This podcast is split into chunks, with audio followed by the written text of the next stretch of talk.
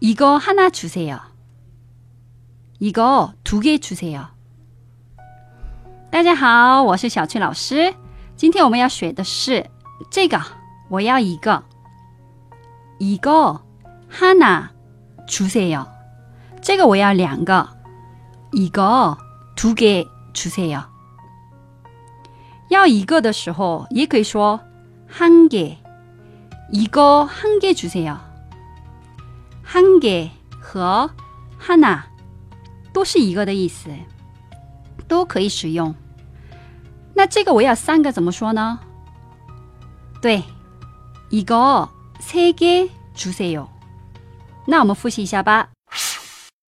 这个我要一个，이거하나주세 요。 이거하나주세 요。